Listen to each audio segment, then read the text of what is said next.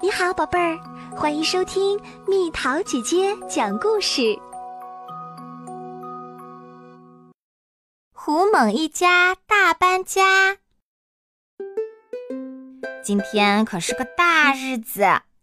胡猛妈妈刚刚生下了三胞胎，在客厅里，兄弟姐妹们都挤在三个小宝宝的周围。最高的是老大鲁夫斯，然后是戴着眼镜的阿伊莎，再然后是爱开玩笑的双胞胎提夫和托夫，还有小馋猫法图、小不点儿奇亚和大胆子的桑巴，最后呢是最小的马克思。为了庆祝这桩大喜事，要准备美味大餐。孩子们忙活起来啦！厨房里，当法图正在制作美味的千重夹心奶油蛋糕时，马克思正在另一边准备他的拿手菜——黑蝎子牛肉配蜥蜴沙拉酱汁。好丰盛的饭菜啊！可是，在大家快吃完饭的时候，胡猛爸爸清了清嗓子，郑重地宣布道：“孩子们，我们的洞穴实在是太小了。为了迎接这三个新出生的小宝宝，我们得搬家了。”什么？要离开这里，放弃这里的一切？马克思简直不敢相信自己的耳朵。他跑回自己的房间，开始大哭起来。马克思心里很难过，他穿着睡衣，把自己裹在床单里面，蜷缩成了一个球。一想到要离开这里，我就很害怕。他向鲁夫斯坦白道：“谁知道我们在别的地方会遇到什么样的事情呢？”放心吧。一切都会很顺利的，哥哥安慰道。而且搬家也是一次大探险呢。可是马克思一点儿都不想搬家，更别提什么大探险了。还有他最要好的朋友小松鼠巴纳比就住在他们隔壁。一旦搬家，第二天一大早。胡猛一家就开始整理东西了，但是马克思一直在低声抱怨着，还拒绝把他的玩具放到箱子里面。如果这些玩具在半路上丢了或坏了怎么办？快点吧，桑巴笑着说：“你的东西不会有问题的。瞧，用旧报纸包好就可以了。”很简单吧，这样就不会坏啦。听了桑巴的话，马克思放心了。他又来到了奇亚的房间。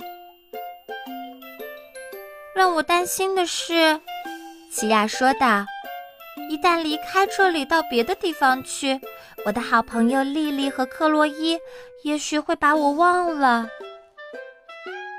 据我所知，嗯嗯。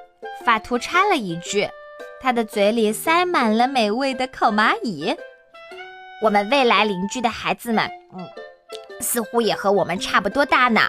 我都等不及想认识他们啦。嗯嗯嗯嗯。几天之后，胡猛爸爸打电话给大名鼎鼎的搬家专业户——犀牛搬家公司，请他们来帮忙搬家。嘿，往上拉呀！犀牛的背上放满了家具和箱子，准备出发啦。请小心一下瓷器呀！胡猛妈妈说：“这可是我姑姑杰伊曼送给我们的礼物呢。”不用担心，夫人。犀牛默默答道：“我们一向都很小心的。”那么现在就上路吧！胡猛爸爸欢呼道：“目的地我们的新洞穴。坐在犀牛盖比平坦的背上，马克思却在生闷气。不过，他的哥哥和姐姐们却好像都兴奋的过了头。后面的孩子小点声儿，胡某妈妈喊道：“撒哈拉广播电台正在播放我最喜欢的歌曲。有一天，我的猴子会回来呢。”中午的时候，这支小队伍在一片大沙丘上停了下来。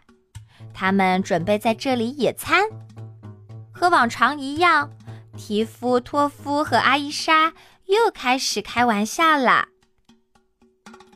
我慢，阿伊莎狡黠地说：“我很高兴能换个学校，因为我们的猴子老师太烦人了。”三只小狐獴立刻就开始模仿起猴子老师来，他们模仿的太滑稽了，以至于马克思都忍不住放声大笑起来。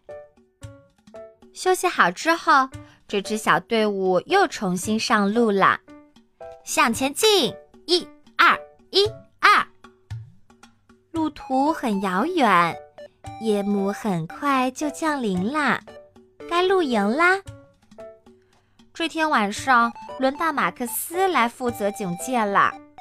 他觉得自己应该认真的照看大家，他便直直的站着，随时提防着危险降临。一切似乎都很平静，在布满星星的夜空下，大家都睡着啦。突然。一头饥饿的狮子蹑手蹑脚的靠近了。狮子嗅着法图说道：“这一只看起来很肥美呀，我要把它吃了。”幸运的是，马克思发现了危险的狮子，凭借着一股勇气，他迅速朝双胞胎的背包跑去。他从背包里拿出一个巨大的鞭炮，这个鞭炮本来是双胞胎留着跟犀牛默默开玩笑用的。快点儿，快点儿啊！他把鞭炮点燃，扔进了狮子嘴里，然后，轰！哎呀，哎呦！狮子的整张脸都被炸黑了。他尖叫着逃跑了。发生了什么事儿？提夫和托夫半梦半醒的问道。你们还是去问马克思吧。胡蒙爸爸感动的说道：“他刚刚救了我们大家的命呢。”马克思真为自己感到骄傲。归根到底，搬家也不是那么糟糕呢。即便是遇到狮子袭击，终于到达目的地了。看着新洞穴，马克思惊讶极了。他们刚安顿下来，新邻居们就过来打招呼啦。可是，马克思开始想念他最好的朋友巴纳比了。你可以给他打电话啊，妈妈建议道。开学之前，你还可以邀请他来新家玩几天呢。马克思和巴纳比这两个好朋友总算开心的重逢啦。马克思迫不及待的带巴纳比参观他的新房间。你看，马克思向他的朋友解释道：“搬家呢，就像是一次大探险，而我呢。”一直都想当一个探险家。好了，宝贝儿，故事讲完啦。你可以在公众号上搜索“蜜桃姐姐”，或者微信里搜索“蜜桃姐姐八幺八”，找到告诉我你想听的故事哦。